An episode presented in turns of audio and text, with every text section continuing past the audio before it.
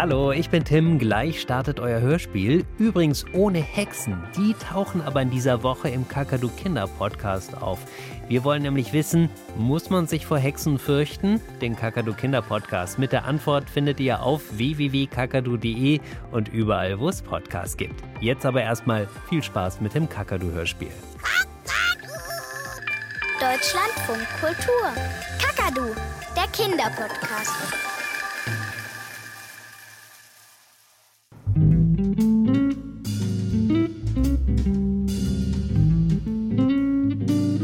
Ja, Troja.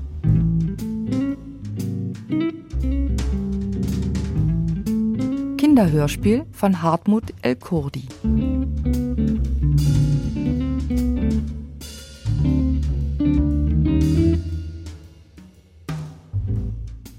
Mein Name ist Tarek Petersen. Ich bin Archäologe. Das heißt, ich war Archäologe. Ungefähr zwei Monate lang. Natürlich kein richtiger, weil ich erst elf bin. Aber in den letzten Sommerferien habe ich mich wirklich sehr für Archäologie interessiert. Das war übrigens nicht ungefährlich. Vor allem die Sache mit der Bombe. Das wäre echt fast schief gegangen. Aber dazu komme ich später.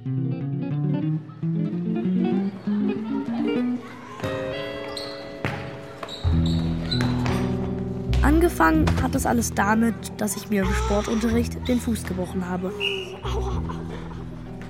Und zwar so blöde, dass er operiert werden musste. So richtig mit Schrauben im Knochen und hinterher nicht laufen dürfen. Also nur mit Krücken aufs Klo und wieder zurück. Ich lag zu Hause auf dem Sofa und guckte den Fernseher leer. Und das Internet. Das Dürfste war, dass ich nicht mit auf die Grundschulabschlussfahrt gehen konnte und deswegen auch keinen Besuch bekommen habe. Weil meine Freundin Johanna und mein Freund Pascal ja mit unserer Klasse im Harz waren.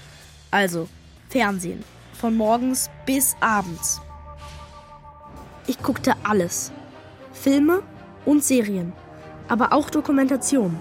Reportagen, Wissenschaftssendungen. Das volle Programm. Terra X, Planet Wissen, Nano, die Welt von morgen, Abenteuerforschung, es war eine Zeit lang ganz interessant, aber irgendwann hatte ich auch dazu keine Lust mehr.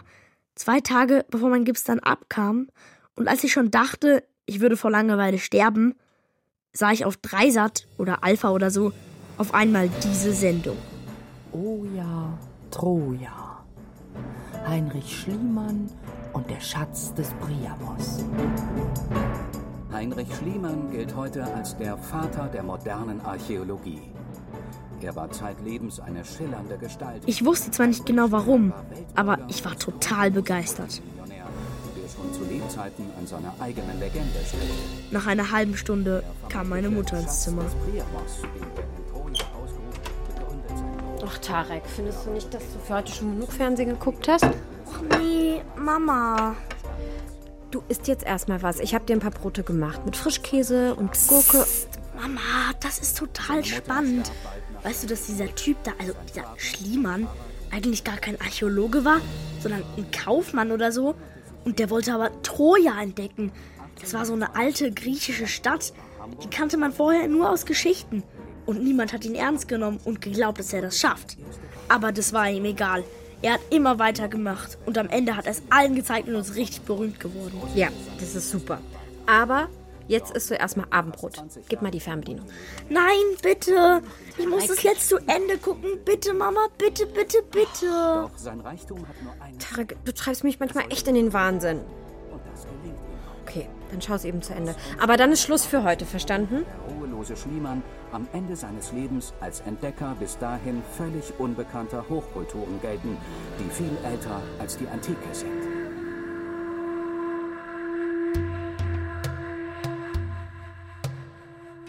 Dieser Heinrich Schliemann hatte mich total gepackt. Ich wollte alles über ihn wissen. Und über die Archäologie.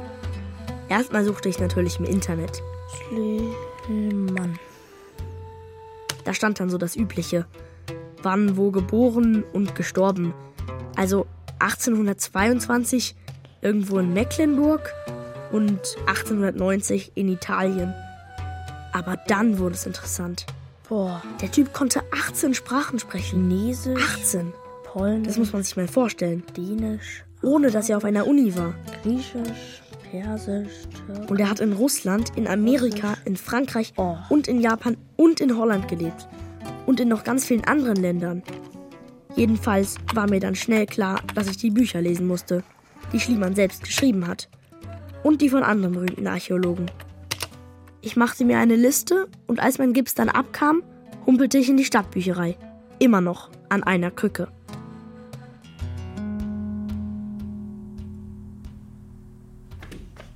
Hallo? Hallo? Hm. Niemand da. Hallo? Komm ja schon. Na, wie kann ich dir helfen? Ähm, Ich brauche ganz dringend Fachliteratur. Verstehe. Fachliteratur. Von welchem Fach reden wir da? Archäologie. Okay, Archäologie. Ja, dann komm mal mit. Hier lang. Achtung, nicht über die Bücher da stolpern, die muss ich noch einräumen.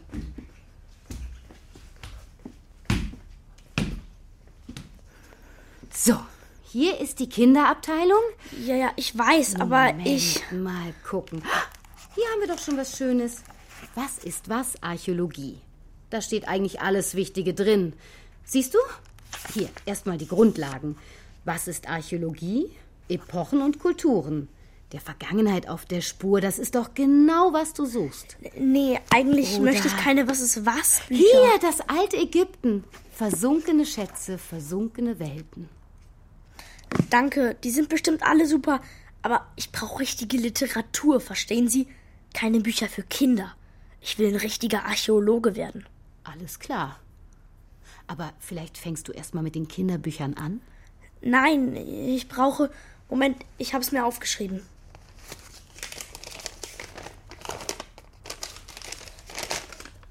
Von Heinrich Schliemann Selbstbiografie. Von Theodor Schwarz die archäologische Feldmethode. Und von Sir Mortimer Wheeler moderne Archäologie. Methoden und Techniken der Ausgrabung. Und dann noch. Also ich befürchte, die Bücher haben wir nicht hier. Da musst du mal da vorne in den Computer schauen, rechts vom Eingang. Okay, mache ich. Komm, ich zeig dir, wo du im Computer suchen musst. Sie lieh mir sogar noch einen Einkaufsbeutel für die Bücher, weil ich natürlich mal wieder keine Tasche dabei hatte. Ich sagte Danke und fuhr mit dem Bus zurück.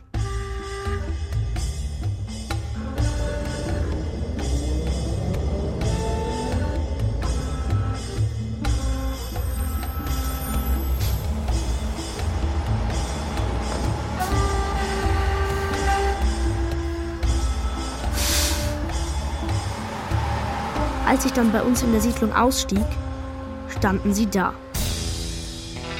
Die Patzaks. Alle drei. Die beiden Älteren, Marlon und Timo, 14 und 12 Jahre alt, und der Jüngste, Mattes, 8 Jahre. Einer fieser und gemeiner als der andere. Meine Freundin Johanna nannte sie immer die Daltons, wie die Verbrecherbrüder aus Lucky Luke. Die drei hingen ständig an der Bushaltestelle herum. Keine Ahnung wieso. Wenn viele Leute ausstiegen, konnte man sich zusammen mit denen an ihnen vorbeidrängeln. An diesem Tag stieg ich alleine aus. Mit einer Krücke und mit einem Leinbeutel voller Bücher. Hey, guck mal, wer da aus dem Bus humpelt. Tarek, der kleine Klugscheißer. Hey, wo kommst du denn her? Und was hast du denn da in der Tasche? Ich äh, war nur. Ich muss ganz schnell nach Hause. Meine Mutter wartet mit dem Abendessen. Mathis hat dich was gefragt, was in der Tasche ist. Och, nichts Besonderes. Das sind nur Bücher. Bücher? Die ganze Tasche ist voll mit Büchern? Bist du bescheuert oder was? Nein, ich. Zeig mal her. Hey, vorsichtig, die sind nur ausgeliehen. Aus der Bücherei. Heinrich Schliemann? Wer soll denn das sein? Worum geht's denn da? Ist das ein Krimi oder was? Nee, das ist. Da geht's um. Also, Heinrich Schliemann war ein ganz berühmter Archäologe und. Ein Arche. Was? Ein Archäologe. Das ist ein Forscher. Einer, der alte Sachen ausgräbt. Städte und Mauern und Tempel und, und alte Scherben und so. Scherben? Warum gräbt denn eine alte Scherben aus? Naja, an Scherben kann man ganz viel erkennen. Wie die Leute früher gelebt haben und was die gegessen haben. Und deswegen will ich auch mal Archäologe werden. Das ist total spannend. Was ist denn daran spannend? Und, und Schätze findet man auch manchmal. Und. Äh, Mumien. Was? Mumien. Archäologen finden Mumien. Das hatten wir neulich in der Schule in äh, Sachkunde. Was ist denn eine Mumie? Ey, Mathis, bist du doof? Kennst du nicht die Filme Die Mumie und Die Mumie kehrt zurück? Oder, keine Ahnung, Der Fluch des Pharao? Nee, kenne ich nicht. Mann, Mumien sind so tote Ägypter. Die werden in Tücher eingewickelt und dann in irgendeiner Pyramide beerdigt. Echt? Tarek will tote Ägypter ausgraben? Nee. Außerdem gibt's auch andere Mumien. Also in anderen Ländern. Aber eigentlich will ich auch gar keine Mumien ausgraben. Ich will. Ey, warte mal. Ich hab ne Idee. Wenn du so gern Tote ausgräbst, wie wär's denn mit der Barkfeld?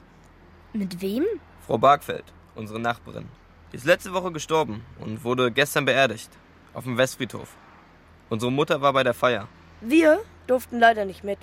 Weil sie Angst hatte, dass wir wieder irgendeinen Scheiß machen. Also, wenn du die alte Barkfeld wieder ausgräbst. Ja, dann. Dann wärst du schon echt cool.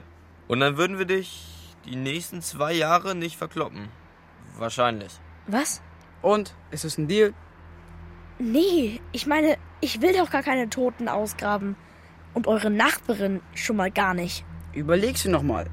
Entweder du buddelst die Barkfeld aus. Naja, oder du musst dich jedes Mal umdrehen, wenn du aus dem Bus steigst. Oder für deine Mutter einkaufen gehst Oder wenn du mittags aus der Schule kommst. und Schritte hinter dir hörst. Das ist echt anstrengend, das kannst du mir glauben. Deine Entscheidung, Klugscheißer. Oh Mist. Jetzt ist mir doch echt das Buch in die Pfütze gefallen. Tut mir leid. Oh, und jetzt die ganze Tasche. Das wird denen in der Bücherei bestimmt nicht gefallen. Wie doof. Okay, Jungs, kommt, Abgang. Und dann bis morgen, ne? Alles klar, Tarek? Ciao, wir sehen uns. Schlaf gut und träum was Schönes. Und dann zogen sie ab.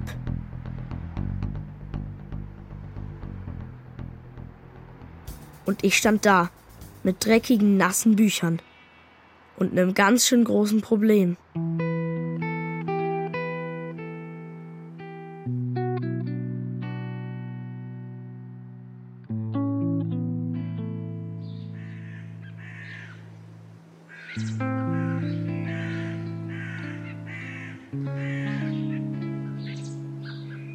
Am nächsten Tag traf ich mich nachmittags mit Johanna und Pascal in Johannas Garten. Hey, da seid ihr ja. Johanna, die seit ein paar Wochen nur noch Joe genannt werden wollte, wohnte damals noch in einem von den schicken Ökohäusern am Rande unserer Siedlung, gegenüber von den Hochhausblöcken, in denen Pascal und ich wohnen. Wir mussten noch ein paar Chips besorgen. Ich erzählte Joe und Pascal alles. Erst von Heinrich Schliemann und mein Plan, Archäologe zu werden. Und dann von den Patzaks. Und dass die mich zwingen wollten, ihre Nachbarin auszubuddeln. Joe schlug mal wieder das vor, was sie immer vorschlug.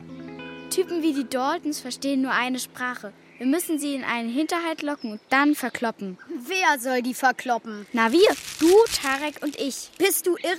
Wir drei gegen die Patzaks? Wieso drei gegen drei? Wo ist das Problem? Das Problem ist, dass die auch dreimal brutaler sind als wir.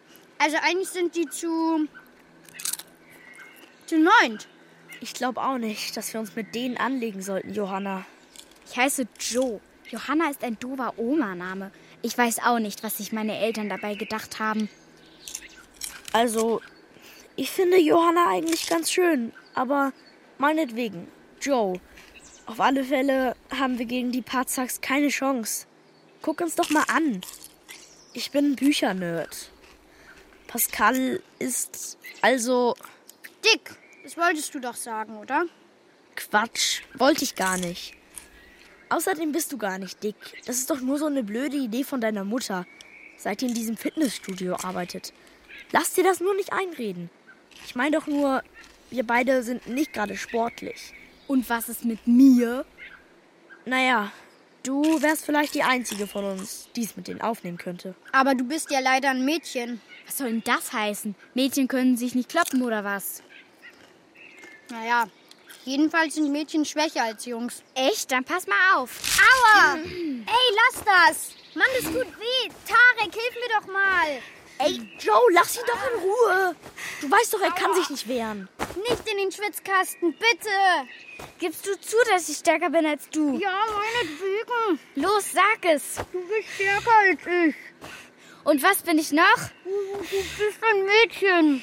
Und jetzt noch mal im ganzen Satz. Du bist ein Mädchen und du bist stärker als ich. Na also, geht doch. Jetzt hört doch mal auf mit dem Mist. Wir haben echt Wichtigeres zu tun. Oh, puh. Du verdirbst einem aber auch jeden Spaß. Egal wie stark du bist, Joe. Gegen die Patzaks kommen wir nicht an.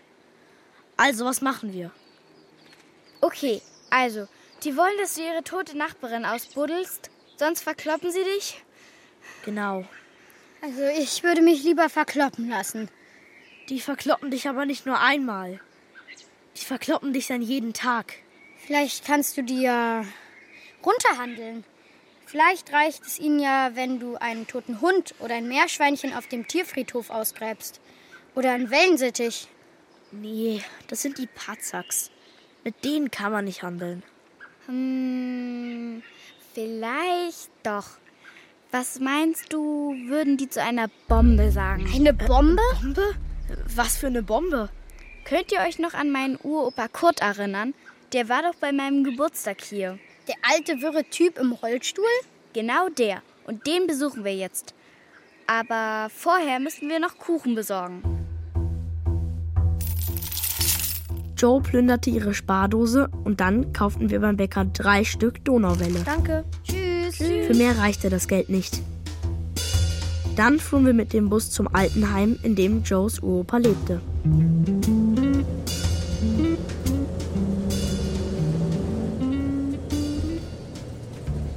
Boah, wie lange dauert das denn noch? Sind wir bald da? Straße. Umsteigen zu der 12. Noch eine Station. Und dann müssen wir noch ein paar Minuten laufen. Aber nicht weit. Sag mal, Joe, hm, dein Opa. Mein Uropa. Ja, ja. Also, dein Uropa kriegt ein ganzes Stück Donauwelle. Wie teilen wir denn dann die beiden anderen Stücke durch drei? Ich mag keine Donauwelle, weil da sind Kirschen drin. Da habe ich mir mal voll einen Zahn abgebrochen, als ich da drauf gebissen habe. Echt? Super, zwei durch zwei geht gut. Aber wehe, einer von euch erzählt das meiner Mutter, dass ich Kuchen gegessen habe. Keine Angst, ich halte dicht. Ich auch, versprochen. Hm, Joe, wie alt ist denn dein Opa eigentlich? 100? Nee, 85. Und nochmal, das ist mein Uropa. Also der Opa von meinem Vater. Oder der Vater von meinem Opa. Der ist beides? Wie funktioniert denn das jetzt schon wieder? Pass auf. Mein Vater hat einen Vater. Das ist mein Opa. Der hat auch einen Vater. Und das ist dann wiederum mein Uropa. Und der ist dadurch aber auch gleichzeitig der Opa von meinem Vater. Boah, nee, das ist mir zu kompliziert. Haldenberger Höhe. Ausstieg zum Seniorenheim Waldblick. Los, hier müssen wir raus. Geht das, Tarek? Ja, geht schon.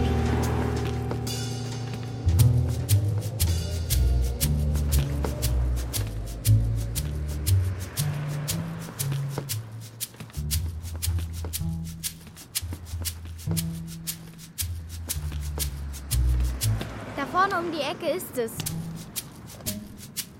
Wie alt war dein Opa eigentlich, als das mit der Bombe passierte? Hm, ich glaube sieben oder acht. Also es war ja am Ende vom Zweiten Weltkrieg. Und wieso wurde nie nach der Bombe gesucht? Ich glaube, das wusste gar keiner. Er hat ja auch selbst nie davon erzählt. Vor zwei oder drei Wochen, als wir ihn besucht haben, zum ersten Mal. Aber in letzter Zeit erzählt er dauernd solche Geschichten aus seiner Kindheit. So Sachen, von denen wir noch nie gehört haben. Und er erinnert sich dabei an jede Einzelheit. Dafür weiß er manchmal mittags nicht mehr, was er zum Frühstück gegessen hat. Kenne ich. Meine Oma hat das auch. Das heißt Alzheimer oder so. Die muss jetzt auch in ein Heim, weil sie immer vergisst, den Herd auszumachen. Mm, Pascal, wenn du ihm gleich den Kuchen gibst, musst du übrigens sagen, dass es Prinzessinnenkuchen ist. Das ist wichtig, sonst mag er ihn nicht. Hä, aber das ist doch Donauwelle. Ja, aber seine Mutter, also meine Ur-Uroma, die hat den immer gebacken und Prinzessinnenkuchen genannt. Und seitdem heißt er bei uns in der Familie so. Alles klar, Prinzessinnenkuchen. Und noch eins, mein Uropa ist echt nett, aber ein bisschen bockig. Er mag es nicht, wenn er das Gefühl hat, er soll irgendetwas Bestimmtes machen. Also, wenn wir wollen, dass er die Geschichte erzählt, müssen wir vielleicht ein bisschen tricksen. Nicht wundern, okay?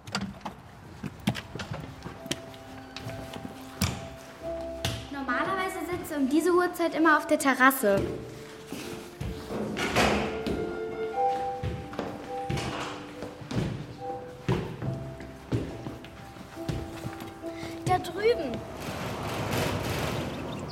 Drüben sitzt er. Hallo Uropa. Hallo. Guck mal, wir haben dir was mitgebracht. Kuchen. Prinzessinnenkuchen. Mit Kirschen und Buttercreme? Klar, sonst wäre es ja kein Prinzessinnenkuchen. Komm her, Claudia, und lass dich drücken. Wer ist denn jetzt Claudia? Meine Tante, also die Schwester von meinem Dad. Er kommt da manchmal ein bisschen durcheinander. Aber Tante Claudia sah als Kind wirklich fast so aus wie ich. Soll ich dir aus der Küche was zu trinken holen, Uropa? Hm, ich hätte gern einen Kaffee, einen ordentlichen Bohnenkaffee. Nicht so eine koffeinfreie Blöre. Gut, bin gleich wieder da. Na, Jungs, geht ihr mit Claudia in die gleiche Klasse? Ja, in die 4b, aber nur noch ein paar Wochen. Nach den Ferien gehen wir alle auf andere Schulen. Wieso denn das? Naja, Frau Kuhn meinte, ich würde es auf dem Gymnasium, wo Tarek dann hingeht, nicht schaffen. Und Joe. Claudia. Wa was? Ach so, ja. Also Claudia zieht ja um und soll dann in diesem neuen Viertel auf diese Waldlingsschule oder so gehen. Und wie findet ihr das? Blöd. Ziemlich blöd. Kann ich verstehen. Äh, Herr Zimmermann, also warum wir aber eigentlich hier sind, wir wollten Sie was fragen. Na dann raus damit. Okay, also Claudia hat erzählt, dass sie damals, also als der Krieg fast zu Ende war, was erlebt haben. Mit einer Bombe. Oh ja, die Bombe. Das war knapp. Da wäre ich beinahe draufgegangen. Könnten Sie uns das vielleicht mal ganz genau erzählen? Nee, das ist keine Geschichte für Kinder. Pascal, schieb mal den Kuchen rüber, damit ich das Tablett abstellen kann. Klar, mach ich. So, hier ist dein Kaffee, Uropa. Und für uns habe ich. Warum sagst du denn dauernd Uropa zu mir? So alt bin ich doch nun wirklich nicht, Claudia. Okay, äh, Opa, hier ist ein Stück Kuchen. Lass es dir schmecken. Aber ihr nehmt euch auch jeder eins. Klar. Danke, aber ich mag keine Kirschen. Kann ich nicht verstehen. Lecker. Lecker. Hat den, ähm, die Helga gebacken? Die backt genauso gut wie meine Mutter. Wer ist denn jetzt schon wieder Helga? Meine Oma. Die ist vor zehn Jahren bei einem Autounfall gestorben. Aber das vergisst er immer wieder. Klar, Opa. Den hat die Helga gebacken. Wie immer. Hm. Und? Hoffentlich hast du nicht wieder diese langweilige Geschichte von der Bombe erzählt. Wieso denn langweilig? Das ist doch nicht langweilig, die Geschichte. Ach komm, Opa. Die ist voll öde. Die Bombe ist ja nicht mal explodiert. Aber fast. Die ist direkt neben mir aufgeschlagen. Also in den Boden reingebohrt hat sie sich, so schwer war die. Und wo war das? Na, auf der Dönsche, auf der großen Wiese. Da haben wir doch immer Fußball gespielt. An dem Tage auch. Und auf einmal sehen wir ein Flugzeug am Himmel. Nicht so ein großer Bomber, sondern so eine kleine Maschine. Dass das eine englische war, haben wir erst später kapiert. Wahrscheinlich sollte das Ding irgendwas ausspionieren. Aber dann flog das so komisch, so hin und her, so wackelig und trudelig. Dann kam hinten Rauch raus. Wir haben gesehen, wie der Pilot mit dem Fallschirm abgesprungen ist. Und dann sauste das Flugzeug im Tiefflug auf uns zu. Ein paar von uns sind weggerannt. Ein paar haben sich auf den Boden geworfen, ich auch. Und auf einmal fiel die Bombe raus. Die landete direkt neben mir. Ich dachte, es ist vorbei. Das Flugzeug raste weiter und krachte hinten in das kleine Wäldchen.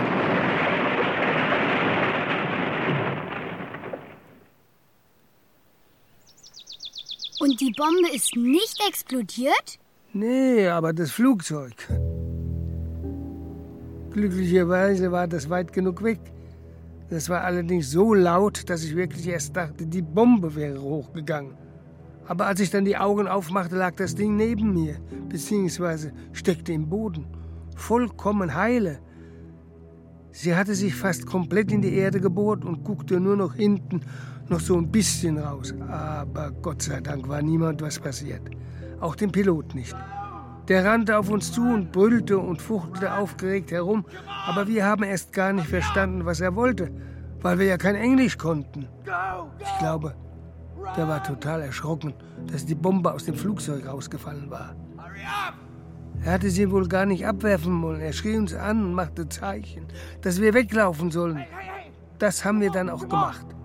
Und er rannte auch weg in die andere Richtung. Keine Ahnung, ob sie ihn dann später noch gefangen genommen haben oder was sonst mit ihm passiert ist. Wow.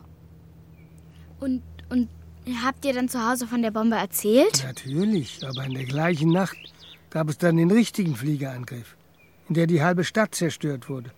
Da hatten sie dann was anderes zu tun, als nach einer nicht explodierten Bombe auf der Wiese zu suchen. Und nach dem Krieg dann? Weiß ich nicht mehr. Irgendwann war es weg aus unseren Köpfen. Jetzt ist es wieder da. Also bei mir. Äh, könnten Sie uns vielleicht zeigen, wo das genau war? Nee, das kann er bestimmt nicht. Jetzt aber mal vorsichtig, mein Fräulein. Natürlich kann ich das. Also, soweit ich weiß, gibt's auf der Dönche keine Wiese mehr, auf der man Fußball spielen könnte. Da ist inzwischen alles zugewachsen. Außer vielleicht die große Weide. Das muss ich mir ansehen. Kommt man da mit dem Rollstuhl hin? Früher gab es auf der Dönche nämlich keine Wege. Äh, Doch, doch, die haben da vor ein paar Jahren einen Radweg gebaut. Und da sind noch so breite Pfade für Spaziergänger. Damit die da nicht einfach quer durch die Pampa latschen. Wegen den Vögeln, die da brüten. Alles klar. Morgen früh um neun, nach dem Frühstück, holt mich ab. Uhrenvergleich. Was? Uhrenvergleich. Wie spät ist es auf deiner Uhr? Äh, 16.11 Uhr? Bei mir auch. Perfekt. Dann bis morgen. Am besten erzähl dir, wir würden einen Ausflug machen in den Zoo oder so. Okay, super, Opa. Ich glaube, wir müssen dann auch los. Tschüss, Herr Zimmermann. Bis morgen. Ja, tschüss. Und bringt was zu essen mit, falls es länger dauert. Ja, machen wir. Bockwürste oder so und eine Flasche Bier. Hier kriegt man ja nichts Ordentliches.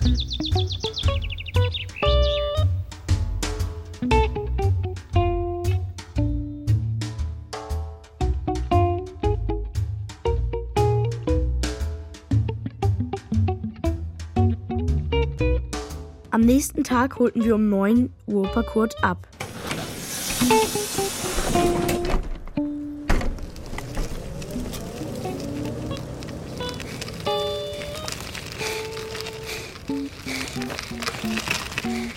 Das vielleicht auch ein bisschen schneller, junger Mann? Ey, kann mir mal jemand helfen? So ein Rollstuhlbett aufschieben ist total anstrengend. Also, ich nicht. Ich darf doch immer noch nicht richtig auftreten. Und ich gehe an der Krücke. Außerdem muss ich prospektieren. Was musst du? Prospektieren. Die Prospektion, ein archäologischer Fachbegriff. Man unterscheidet die einfache Landschaftsprospektion und die Luftbildprospektion. Was ist das jetzt? Diese Pros Prosektion? Prospektion. Eigentlich heißt das nur, dass man guckt, also sich umschaut und was sucht. Von Lateinisch prospecto in die Ferne schauen. Warum sagt man dann nicht einfach gucken?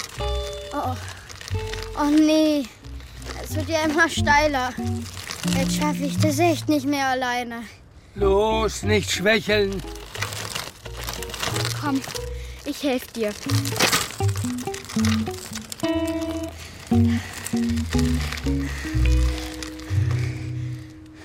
Geschafft.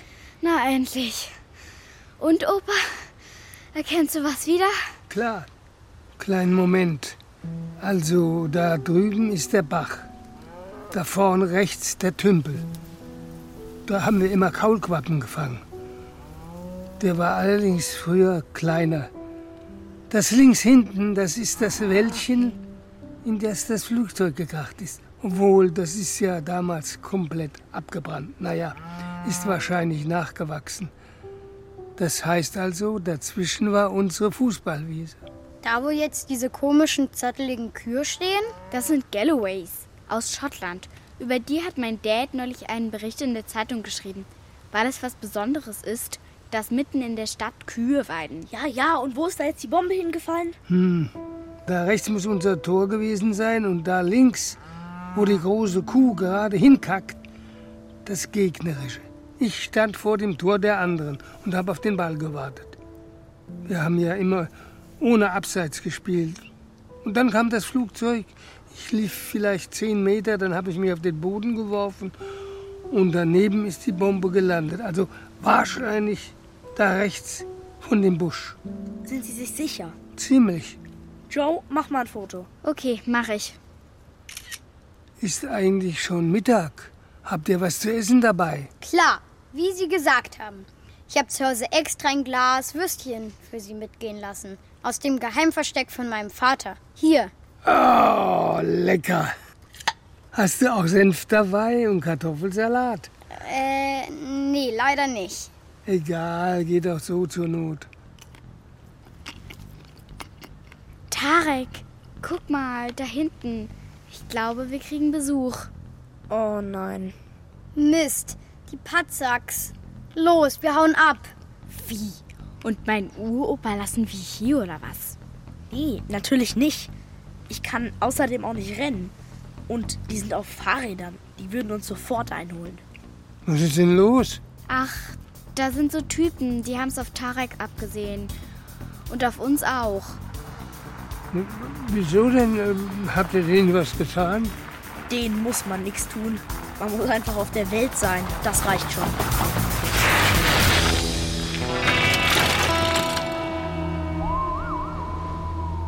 Ah, der Deppenclub. Was macht ihr denn hier? Och, wir, wir machen nur einen kleinen Ausflug mit Joes Uropa, damit der mal wieder aus dem Heim rauskommt. Wieso Uropa? Und wer ist Joe? Das erkläre ich dir später, Opa. Hab mich schon gewundert, wer der alte Knacker ist. Erst dachte ich, du hättest den statt der alten Bargfeld auf dem Friedhof ausgegraben. Wie bitte? Oh, die Leiche spricht. Du kriegst gleich was hinter die Ohren, du Bengel. Ganz ruhig, Opa. Müssen die jetzt irgendwie bequatschen. Also, Tarek, kommen wir zur Sache. Was ist jetzt? Wie? Äh, was meinst du? Mathis, wie war nochmal der Deal? Er gräbt die alte Bargfeld aus und dafür verkloppen wir ihn nicht. Ganz genau. Und hast du die Bargfeld ausgegraben oder nicht? Ich hab nie gesagt, dass ich das machen würde. Das heißt also, dass wir dich jetzt verkloppen müssen. Ja! Na los, endlich. Mathis, er ist deiner. Nee, nee, nee, nee, nee. Wir, wir haben was viel, viel Besseres. Da bin ich jetzt aber gespannt. Wir graben statt der Leiche eine Bombe aus. Hä? Was? So ein Quatsch. Ich glaube, ich höre nicht recht. Was wollt ihr machen? Nix, Opa. Ich hab doch gesagt, wir müssen die irgendwie bequatschen. Jetzt mal langsam. Was für eine Bombe. Eine aus dem Zweiten Weltkrieg. Und die soll hier rumliegen? Ihr spinnt doch. Hier liegt doch keine Bombe. Und selbst wenn, dann findet ihr die bestimmt nicht. Doch, wir kennen nämlich jemanden, der genau weiß, wo wir suchen müssen. Ach ja, und wer soll das sein? Na, ich. Wer sonst? Mal abgesehen davon, dass das Ding nicht ausgegraben wird. Und woher will dein Opa wissen, wo hier eine Bombe liegt? Weil er als Junge selbst gesehen hat, wie die hier abgeworfen wurde und nicht explodiert ist. Das ist doch alles Quatsch. Los, lasst uns die endlich verkloppen. Jetzt halt doch mal kurz die Klappe. Und Opa, wo liegt das Ding? Also. Ich Das weiß er noch nicht genau. Also, er weiß es natürlich schon. Aber es sieht ja doch jetzt alles ziemlich anders aus hier. Wir müssen noch weiter recherchieren und prospektieren. Und, hä, was müsst ihr? und uns nochmal alte Fotos anschauen. So archäologische Feldforschung eben. Und dann in ungefähr einer Woche wissen wir mehr. In einer Woche? Okay, passt mal auf. Ihr kriegt drei Tage. Und dann wollen wir was sehen. Und wir wollen dabei sein, wenn ihr die Bombe ausgrabt. Verstanden? Klar, äh, verstanden. Und keine Tricks. Nee, natürlich keine Tricks. Gut, dann sind wir uns ja einig. Also kommt, Jungs, wir hauen ab.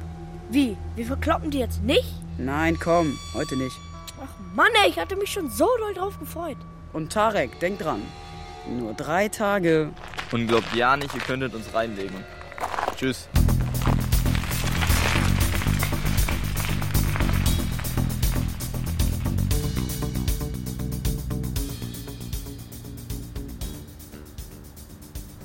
Oh Mann, das war knapp.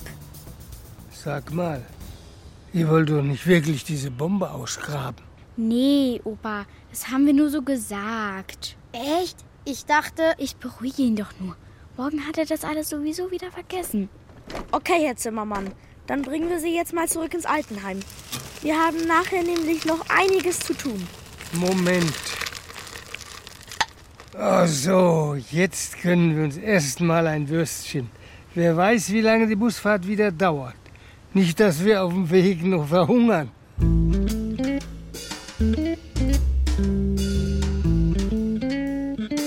Wie Johanna vermutete, hatte Uropa Kurt die ganze Geschichte schon wieder vergessen, als wir im Heim ankamen. Wir brachten ihn in den Speisesaal, gerade rechtzeitig zum Mittagessen, sagten Tschüss und fuhren dann mit dem nächsten Bus zurück. Wir verabredeten uns für den Abend. Ich fragte meine Mutter und Pascal seine Eltern, ob wir bei Joe übernachten dürften. In den Ferien war das kein Problem. Nach dem Abendbrot gingen wir in Joes Zimmer. Da Joe und Pascal keine Ahnung vom Grabungswesen hatten, las ich ihnen erstmal das Kapitel über die Ausrüstung aus Sir Mortimer Wheelers Moderne Archäologie vor. Also gut zuhören. Sir Mortimer schreibt, kein verantwortungsvoller Archäologe wird eine Ausgrabung ohne entsprechende Mitarbeiterschaft und geeignete Ausrüstung unternehmen. Außer in seltenen Notfällen. Die Ausrüstung zerfällt in zwei Hauptgruppen. Die des Führungsstabes und die der Arbeiter. welche Arbeiter und was für ein Führstab? Führungsstab. Also A. Ausrüstung des Führungsstabes. Ein Theodolit oder ein vereinfachter Ersatz. Was für ein Theo? Ein Theodolit. Das ist so ein Messding. Für Winkel und so. Egal. Weiter. Ein Messtisch, Messbänder von 100 Fuß Länge, Zollstöcke von 2 und 5 Fuß, ein prismatischer Ölkompass, Hä? Bleilote, Wasserwagen, Millimeterpapier, gute Bleistifte, gute Schnur, Tusche, Federn und Pinsel, kreisförmige Zelluloidwinkelmesser, Kapierst du das? Nee. gute Zeichennadeln, Büroklammern, kleine Lohntüten für Münzen und so, kleine Anbindeetiketten, Nägel von 7 und 15 cm Länge, Maßstäbe verschiedener Art für Fotografie Sag mal, Tarek, hast du eigentlich noch alle Latten am Zaun? und jetzt kommt noch die Ausrüstung für die Arbeiter. Spitzhacken, Schaufeln, Torfmesser, Körbe oder Eisenschalen, Schubkarren, Messer oder Maurerkellen, Bretter, Brechstangen, Schmiedehämmer, besonders zum Eintreiben von Zaunfehlen. Das wär's eigentlich. Joe, jetzt mach doch mal was. Der dreht ja komplett durch. Ich glaube, wir haben zwei Spaten bei uns im Gartenschuppen. Und eine Hacke. Okay, verstehe. Das ist jetzt wohl einer der seltenen Notfälle, von denen Sir Mortimer schreibt. Aber was wir auf alle Fälle brauchen, ist ein Metalldetektor. Sonst finden wir die Bombe nie. Und wo sollen wir den herkriegen? Ich glaube, ich kenne einen. Du kennst einen, der einen Metalldetektor hat. Echt? Nee, ich kenne einen Metalldetektor. Oh, was soll das denn jetzt schon wieder heißen? Ich kapier echt gar nichts mehr. Also mein Dad, der kann mit einer Wünschelrute. Das ist so ein Ast mit drei Enden. Heute gibt's die aber auch aus Plastik oder Metall. Da kann mein Vater alles Mögliche mitfinden. Zum Beispiel Wasser unterm Haus oder eben Metall. Metall unterm Haus? Klappe, Pascal. Erzähl weiter, Joe. Naja, das gibt's doch in der Erde. So Schichten. Da muss man dann sein Bett umstellen, weil man sonst nicht gut schlafen kann. Wenigstens glaubt das mein bekloppter Vater. Okay, aber den können wir ja schlecht fragen, ob er eine Bombe für uns sucht. Nee, den nicht, aber mich. Mein Vater hat mir das Wünscheln, also das Routengehen, so heißt das, schon mit fünf, sechs Jahren gezeigt. Kurz nachdem er mir das Radfahren und das Schwimmen beigebracht hat. Was? Schwimmen mit fünf? Klappe, Pascal. Am Anfang fand ich's noch toll. Da haben wir zum Beispiel mal am Strand nach verlorenem Kleingeld gewünschelt und sogar zwei Euro gefunden. Aber dann war's nur noch öde. Meistens waren wir bei irgendwelchen Freunden von meinen Eltern und haben irgendwelche Wasseradern gesucht, weil die zu doof zum Pennen waren. Und kannst du das wirklich? Garantieren kann ich für nix. Aber wenn man die Bombe mit einer Wünschelrute finden kann, dann finde ich die. Hm. Was meinst du, Pascal? Warum nicht? Vielleicht klappt's ja. Okay. Als verantwortlicher Grabungsleiter entscheide ich, wir probieren's.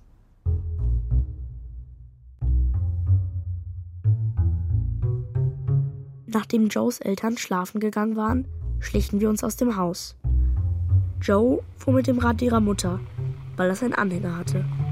In dem saß ich dann mit der Ausrüstung, also den beiden Spaten und der Spitzhacke und zwei Taschenlampen. Pascal hatte sein eigenes Rad dabei. Wir fuhren auf die Dönche. Von Johanna aus dauerte das nur ein paar Minuten. Auf dem Hügel parkten wir die Räder hinter einem Busch und liefen runter auf die Weide. Für mich war das mit Krücke und im Dunkeln gar nicht so einfach, aber irgendwie schaffte ich es. Als wir unten angekommen waren, fing Joe sofort an zu wünscheln. Ich setzte mich auf einen abgesägten Baumstamm. Pascal lief neben Joe her und leuchtete mit seiner Taschenlampe auf den Boden, damit sie nicht in irgendein Erdloch trat oder so. Sie suchte über eine Viertelstunde.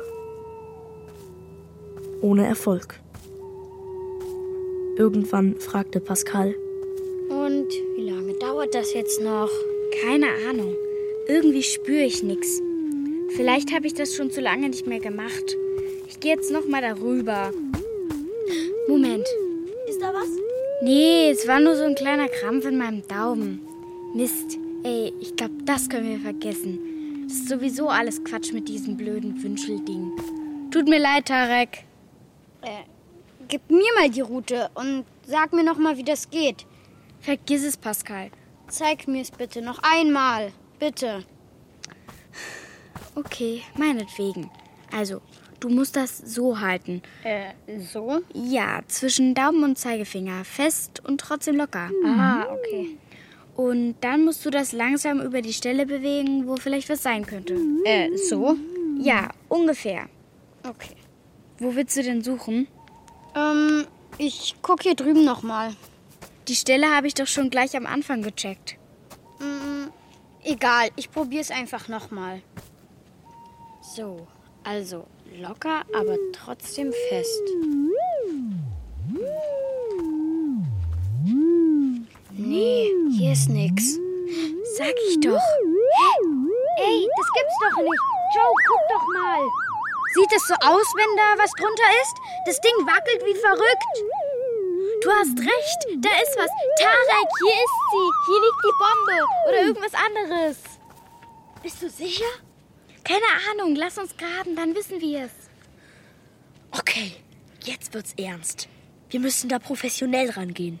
Als erstes legen wir eine Sondage. Eine was? Eine Sondage, ein Suchschnitt. Am besten wenden wir die Quadrantenmethode an. Ich würde sagen, wir fangen einfach an zu buddeln.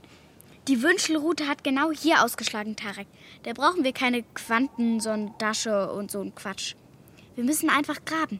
Hier, Pascal, deine Schaufel. Danke. Aber Vorsicht, da liegt wahrscheinlich eine Bombe. Und du, Tarek, hältst bitte die Taschenlampen.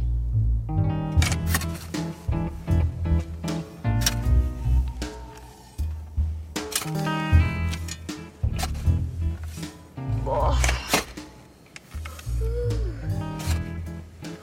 Mann, ist die Erde hart. Sei froh, dass es vorgestern so dolle geregnet hat. Sonst bräuchten wir jetzt einen Bagger. Pascal und Joe buddelten. Ich konnte ja leider nicht, wegen meinem Fuß. Aber erstmal fanden sie nichts. Nach einer halben Stunde standen beide komplett durchgeschwitzt in einem ungefähr anderthalb Meter tiefen Loch. Und dann machte es. Irgendwas aus Metall. Tarek, komm mal näher. Kannst du mal direkt hier reinleuchten? Okay, so. Kannst du was erkennen? Nee, ich versuche da mal ein bisschen mehr Erde wegzukratzen. Und? Das ist sie. Das ist die Bombe. Wirklich? Ganz klar. Die sieht aus wie auf den Fotos im Internet. Und was machen wir jetzt damit? Naja, ausbuddeln und dann laden wir sie auf den Anhänger und fahren sie nach Hause. Dann geben wir sie morgen den Patzaks. Ende aus, Ruhe im Karton. Nee, das Ding ist bestimmt total schwer. Das kriegen wir da gar nicht raus. Außerdem könnte die ja noch scharf sein. Ach Quatsch, die ist doch uralt. Wenn die noch scharf wäre, dann wäre die längst hochgegangen. Ich habe neulich im Fernsehen so einen Bericht gesehen, dass in Hamburg Arbeiter an der Baustelle auch so eine alte Bombe gefunden haben. Und die ist dann explodiert. Da wurden zehn Leute verletzt. Und die haben noch Glück gehabt. Tarek, was meinst du?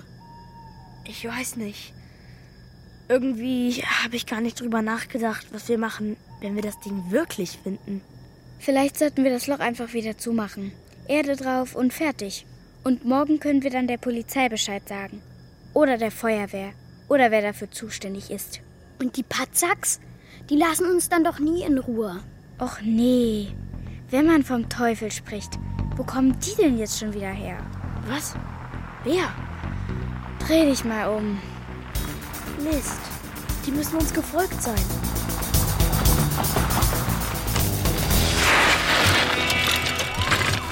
Na, habt ihr was gefunden? Nein, ich meine. Ja, also schon, aber. Mathis, guck mal nach, was in dem Loch ist. Los, hau ab! Aua, spinnst du? Komm, Joe, lass ihn. Ihr habt doch nicht geglaubt, ihr könnt uns irgend so eine Quatschstory erzählen und dann ist alles gut. Und Mathis, ist es eine Bombe? Quatsch, das ist ein alter Feuerlöscher oder sowas. Ja, lass mich mal gucken. Hm. Nee, nee, das ist kein Feuerlöscher.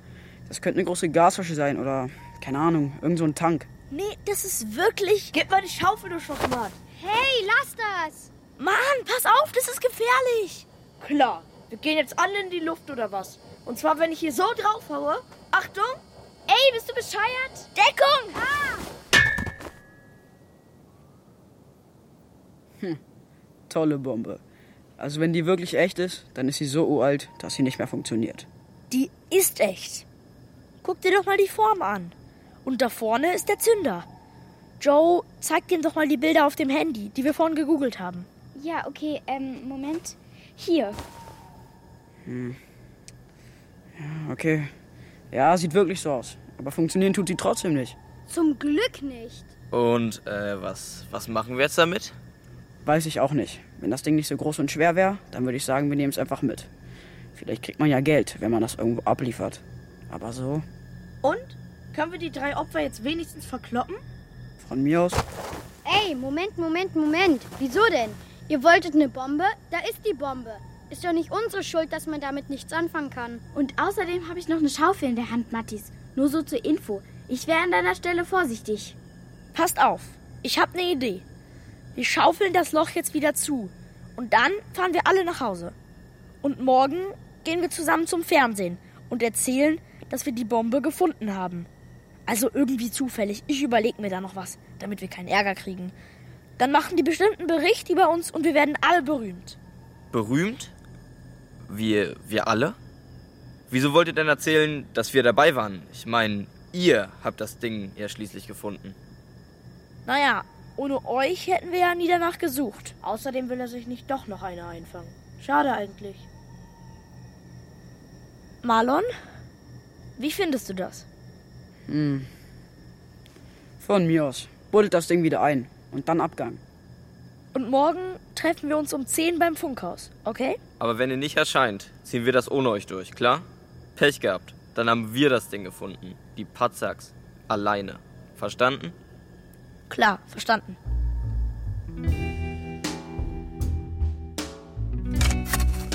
Und dann schaufelten Pascal und Joe die Erde zurück ins Loch. Wir stiegen alle auf unsere Räder. Das heißt, ich setzte mich wieder in Joes Anhänger und wir fuhren den Asphaltweg runter.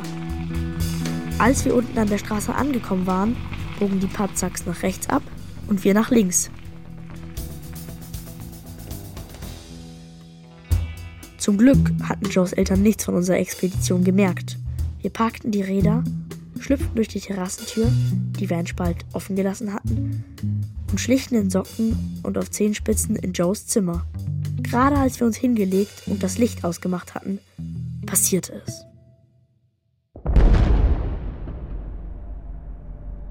Alter, das gibt's doch nicht. Wir rannten zum Fenster und sahen ein Feuerschein von der Dönche herüberleuchten. Die Bombe. Die ist echt hochgegangen. Wir schauten weiter aus dem Fenster. Irgendwas brannte auf der Dönche. Wahrscheinlich die Büsche auf der Weide. Oder ein Baum. Oder die alte Hirtenhütte. Bald hörten wir Polizei und Feuerwehrsirenen. Joes Eltern waren auch aufgewacht und kamen zu uns ins Zimmer. Sie wussten natürlich noch nicht, was passiert war. Und wir taten auch so, als hätten wir keine Ahnung.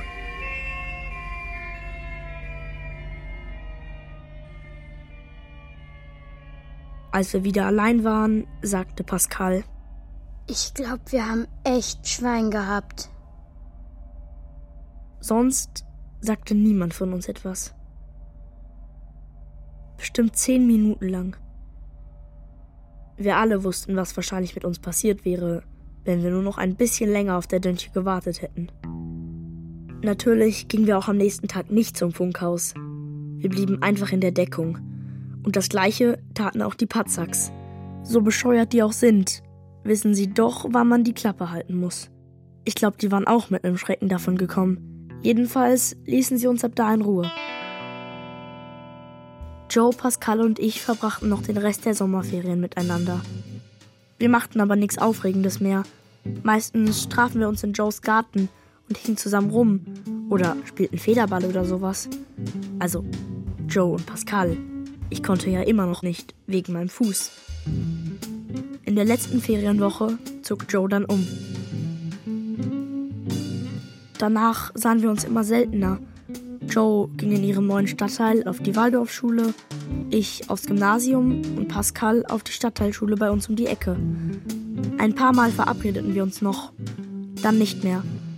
Aber wenn wir uns zufällig begegneten, schauten wir uns immer in die Augen und nickten, weil wir wussten, was passiert war. In dieser Nacht auf der Dönche.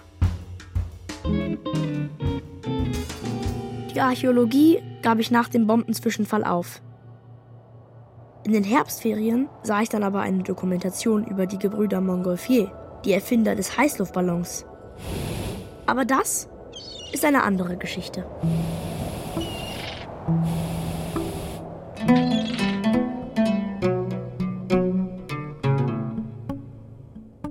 Oja Troja. Hörspiel von Hartmut L. Kurdi. Mit Eliot Caro als Tarek, Franz Röbig als Pascal und Johanna Kocher als Joe. Die Patzaks waren Lasse Pantel, Jack Triebel und Charlie Triebel. Uropa Kurt, Hans Diel. Sowie Monika Oschek und Inka Löwendorf. Musik Michael Rodach. Ton und Technik Alexander Brennecke und Christoph Richter. Regieassistenz Esther Schelander. Regie Beatrix Ackers. Dramaturgie Thomas Fuchs. Produktion Deutschlandfunk Kultur 2022.